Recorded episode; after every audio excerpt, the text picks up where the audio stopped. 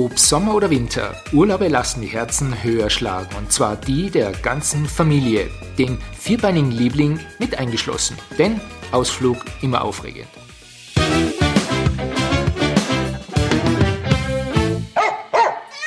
Herzlich willkommen beim Podcast-Service von tierischerurlaub.com. Heute bin ich bei Tanja und ihrer Australian Shepherd Hündin Leni zu Gast. Hallo ihr beiden und danke für die Einladung. Hallo, danke fürs Interview. Immer zu Beginn, stellt euch mal kurz vor, bitte. Also meine Hündin ist eben eine Australian Shepherd Hündin. Sie wird jetzt im August drei Jahre alt, ist ein Mini Australian Shepherd und ich habe sie seit zwei Jahren. Äh, ich habe sie damals in Dresden äh, geholt, weil sie schon zweimal von ihren Vorbesitzer zurückgegeben wurde, weil sie ein sehr lebendiger Hund ist. Also kein ähm, Couch Potato, sondern eher ein Sporthund. Wie ist das gewesen, wie du sie abgeholt hast? Wie war das mit dem Reinfahren? War das ein Problem oder äh, hat sie gleich das Autofahren gut vertragen? Äh, Autofahren super vertragen, kein Problem. Ähm, sie war total ruhig, bin zwei oder dreimal mit ihr stehen geblieben, äh, eine Gassi-Runde und war überhaupt kein Thema, aber im Nachhinein habe ich dann eigentlich ein bisschen drüber nachgedacht und glaube, dass sie wirklich Panik gehabt hat, weil sie mir nicht gekannt hat und sich gedacht hat, wo komme ich da jetzt schon wieder hin. Und wie war es für dich jetzt der, der Ansporn, dass du sagst, du nimmst jetzt einen Hund oder Hündin von Vorbesitzern? Äh, für mich war immer das Thema, dass ich gesagt habe, am Welpen äh, möchte ich nicht, weil es gibt so viele Hunde, die hergeben werden, speziell so Hütehunde-Rassen, weil sich viele Menschen nicht überlegen, dass das eben ein Hund ist, der sehr viel Auslauf braucht und auch geistig gefordert werden muss. Und ich habe einfach im Internet gesucht und gesehen, wie viel da hergeben werden und habe mir gedacht, äh, ich möchte gerne eine zweite Chance geben. Ich weiß, du bist sehr sportlich unterwegs. Wie mhm. lässt sich das mit der Leni verbinden? Das ist perfekt mit ihr, weil sie eben eine sehr sportliche Hunderasse ist und sehr neugierig, sehr aufgeweckt und dadurch, dass sie ein Mini-Australian Shepherd ist, äh, sind mit ihr die sportlichen Aktivitäten, die was halt ich mache, die sportlichen Aktivitäten noch ein bisschen einfacher, weil zum Beispiel beim Skitouren gehen habe ich sie dann im Rucksack, wenn ich runterfahre und das geht mit einem, normal großen äh, Australian Shepherd nicht mehr. Klar. Und ähm, hast du da einen eigenen Sportrucksack für Hunde oder hast du da deinen Rucksack umgebaut? Na, da gibt es eine, eine, eigene Firma aus München, die bauen nur diese äh, Sportrucksäcke für Hunde und äh, die gibt es für alle Größen, von Mini bis 40 Kilo. Okay, und ist aber tatsächlich für den Rücken und nicht für den, für den Bauchfront? Also ähm, man kann es für beide Seiten tragen. Also okay. im Rücken ist es natürlich ein bisschen bequemer, aber beim Skitouren gehen habe ich sie vorne, damit sie ein bisschen besser sieht beim Ohrfahren. Okay. Ja. Und der Rucksack äh, heißt, ich weiß nicht, ob ich das jetzt sagen darf, weil das wirklich voller super Rucksack ist, ja. Dog Carrier. Dog Carrier, okay. Mhm. Cool. Ja, unsere Zuhörerinnen sind immer gespannt auf gute Tipps und Tricks und wenn etwas gut funktioniert, Warum nicht sagen? Also das, das ja. passt wunderbar. Mhm. Fahrt ihr eigentlich auch so auf Urlaub? Wir waren schon in Passando del Grappa, mhm. Mountainbiken und Wandern. Wie, wie machst du mit dem Mountainbike? Äh, mit dem Mountainbike ist so, die äh, Zufahrtsstrecken habe ich sie auch im Rucksack, da habe ich sie aber hinten mhm. äh, am Rücken und dann den Berg auf, ähm, du kannst ja dann laufen, weil da fahre ich ja selber auch noch ganz langsam. Und den Berg runter fahren wir eigentlich immer Trails, also keine normalen mhm. Forststraßen, sondern Wanderwege, wo man auch eigentlich nur langsam fahren kann. Und da äh, läuft sie hinten nach, das taugt ja volle, so richtig okay. Trail-Tag.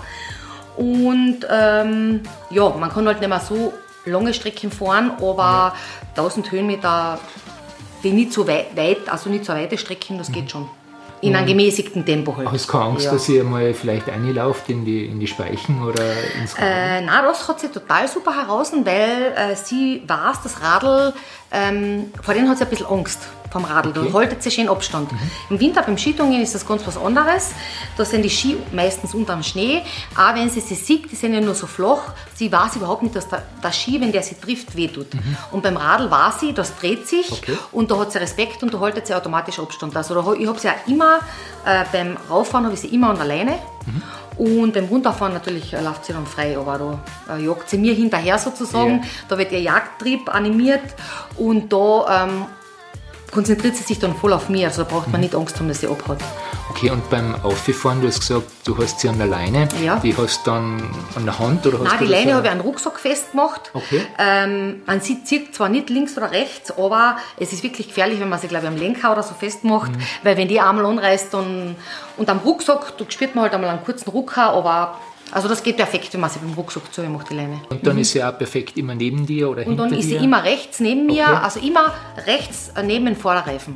Okay. Und da weiß ich ganz genau, so und so viel Abstand muss ich halten. Ja. Und ich, ich tritt dann wirklich ihre Geschwindigkeit, dass sie nicht mhm. so schnell ähm, laufen ja. muss. Gell? Also wirklich, sie geht ein bisschen schneller wie Schritt, aber laufen tut sie eigentlich nicht. Gell? Okay, wie lang ist die Leine?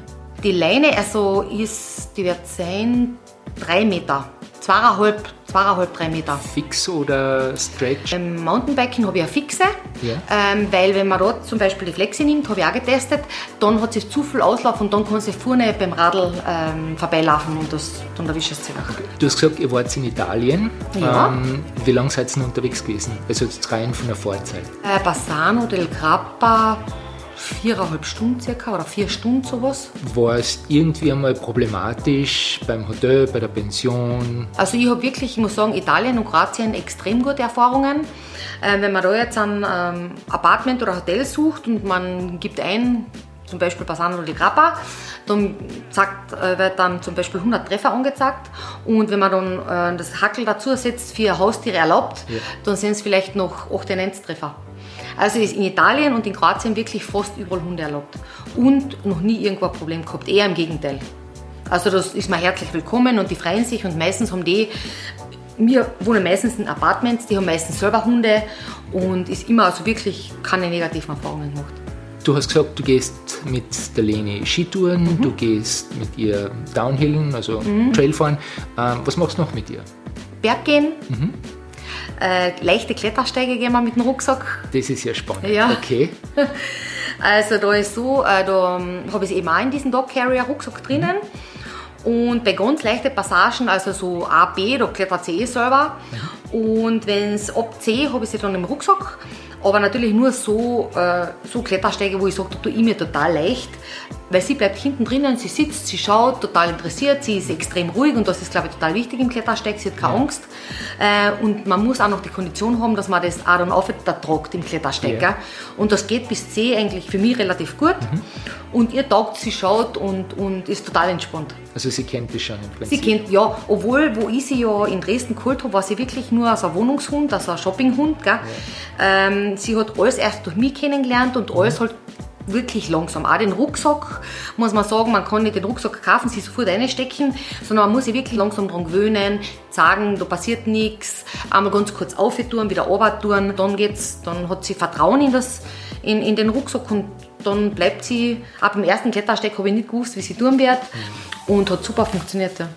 Und hast du irgendwie schon die Erfahrung gemacht, wenn du zum Beispiel ein bisschen unruhig wirst am Klettersteig oder muss ja nur sein, dass du mal vorsichtiger bist mhm. oder mal mehr Aufmerksamkeit mhm. auf dem Felsen hast. Mhm. Ob, reagiert sie da drauf? Die Situation haben wir noch nie gehabt, weil ich wirklich nur leichte Klettersteige mit ihr bis jetzt gegangen mhm. bin. Ich, ich traue mich nicht etwas gehen, wo ich selber sage, äh, das, das war mir dann zu schwer. Gell? Also das ist mir zu riskant. Mhm.